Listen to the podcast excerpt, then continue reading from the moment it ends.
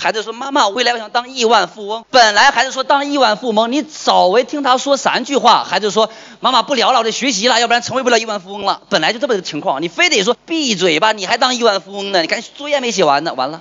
就孩子，你得多让他谈谈未来，没未来谈什么现在？所以有一句话我特别不认同，什么叫活在当下？就是你把当下做好就可以了。你都想象不到未来，你怎么能把当下做好？也就是说，有的人说我今天八个小时我努力了就挺好啊，难道不是吗？上班前我很努力可以了吧？但是有的人一天努力十二个小时呢，人家为什么？因为人家在想象人家更好的未来。